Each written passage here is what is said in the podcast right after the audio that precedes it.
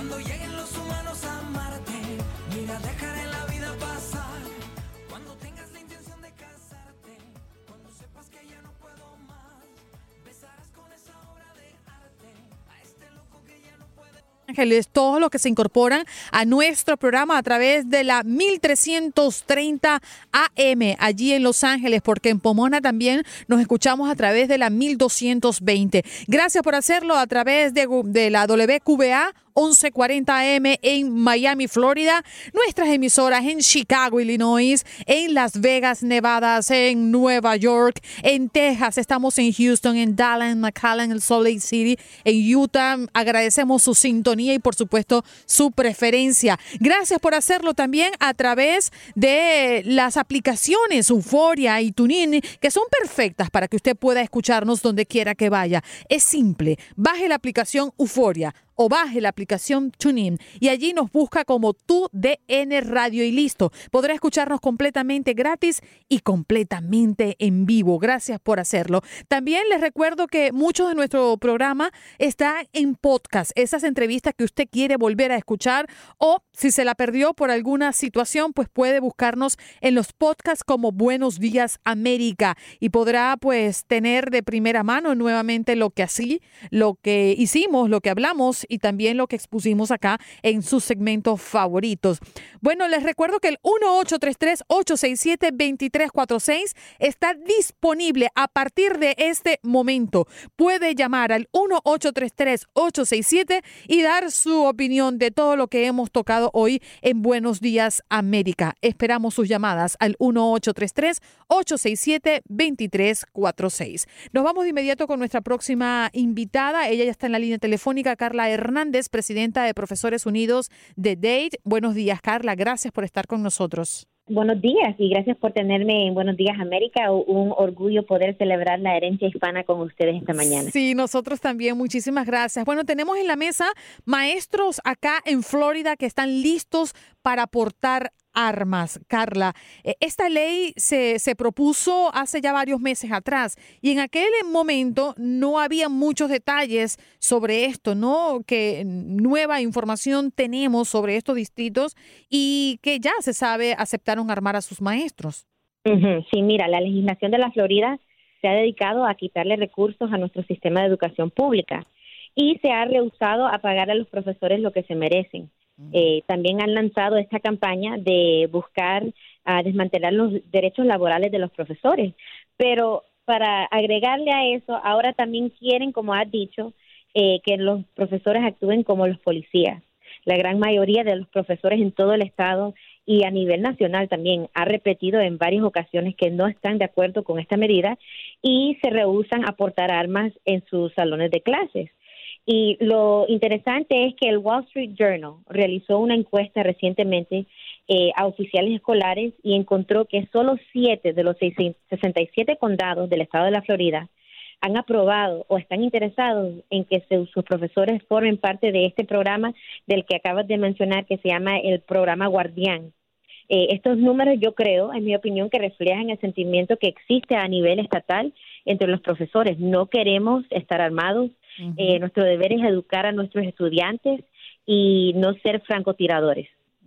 Carla, fíjate, aquí hay un, punto interesante, ¿no? Porque es una opción, no es una obligación que los profesores eh, puedan portar arma. Eso es cierto, ¿verdad?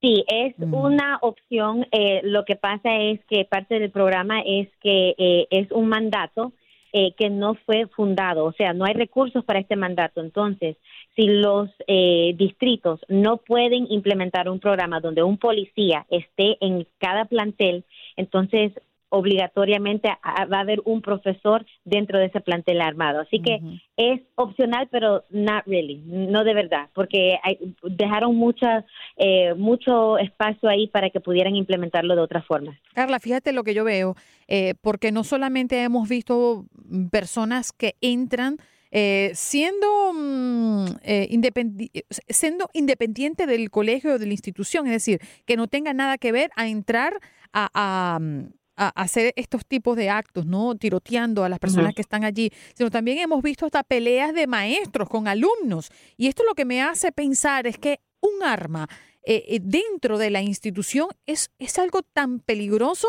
pórtela quien la porte.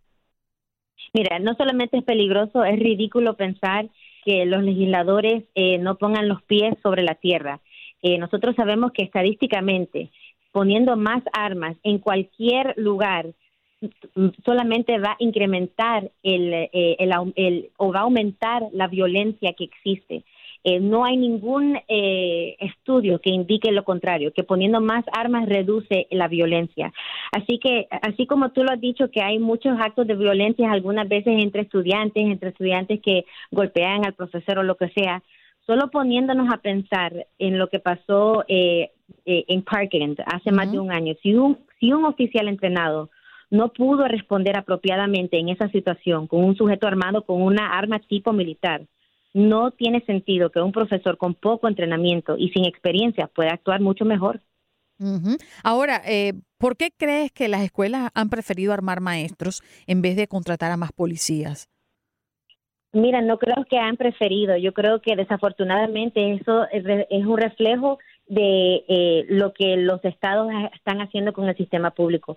No están dando los recursos necesarios no es que ellos eh, quieran o piensen que sea mejor, es que es la forma más barata de hacer ese trabajo. Darle al, profesor una, una persona que fue a la universidad y obtuvieron su certificación con la intención de educar a niños, decirles, mira, no te vamos a pagar, ya son mal, mal pagados, pero también te vamos a dar otra obligación, también tienes que actuar como policía. Y, y eso es una ofensa para los profesores, para todos los docentes que, que, que, están en, en nuestros pueblos, porque sabemos que nosotros fuimos a la universidad y no fue para ser francotiradores. Sí, y justamente estoy recordando eh, una entrevista que le, bueno, varias entrevistas que le hacían el pasado mes de abril, cuando toda esta historia comenzó, eh, a profesores donde ellos mismos se escandalizaban y decían, pero es que no entendemos cómo, cómo esto puede proceder. Nosotros no creemos que esto llegue, a un término positivo, es decir, la propuesta. En ese momento era simplemente una propuesta, una idea que estaba allí y que estaba comenzando a, a, tener forma, ¿no? Pero fíjate, eh, y te lo traigo a colación porque para muchos de nosotros nos parece escandaloso, nos parece inaudito, nos parece algo incoherente, ¿no? Que el maestro porte un arma dentro del colegio, lo quiera o no lo quiera, ¿no? O sea su intención o no sea su intención. Pero más allá de eso, eh, nos ponemos a pensar, ¿no? ¿A dónde estamos? Y si esto realmente se expande, se, se, llega a otros estados, que ya de eso te voy a hablar un poquito más adelante, oye, que vamos a esperar para dentro de 10 o 15 años, o sea, que vamos a ir todos con chalecos antibalas o los niños lo vamos a tener que poner con chalecos antibales, bueno, ya existen los morrales, ¿no? Sí, mira, eh, ah, hubo un eh, comercial que salió en la semana pasada, The Sandy Hook Promise, eh, muy impactante, bien triste. habla de los niños y las cosas que ellos compraron para el, nuevo año escolar y cómo tienen que usar esos materiales para defenderse durante un ataque. Mira, hay compañías que están haciendo bastante dinero ahora haciendo mochilas que son antibalas. Eso es una locura, porque los niños no estamos en una zona de guerra pero estamos tratando y enseñándoles a nuestros niños a vivir de esta forma. Yo pienso que si de verdad queremos ver un cambio, no deberíamos armar a nuestros profesores y, entrenar a nuestros niños a eludir tiros. Tenemos que solucionar con la raíz del problema. Eh, hay falta de financiación que no nos permite apoyar a nuestros estudiantes apropiadamente. Este programa eh, de guardián es solo una curita, no es una solución sostenible.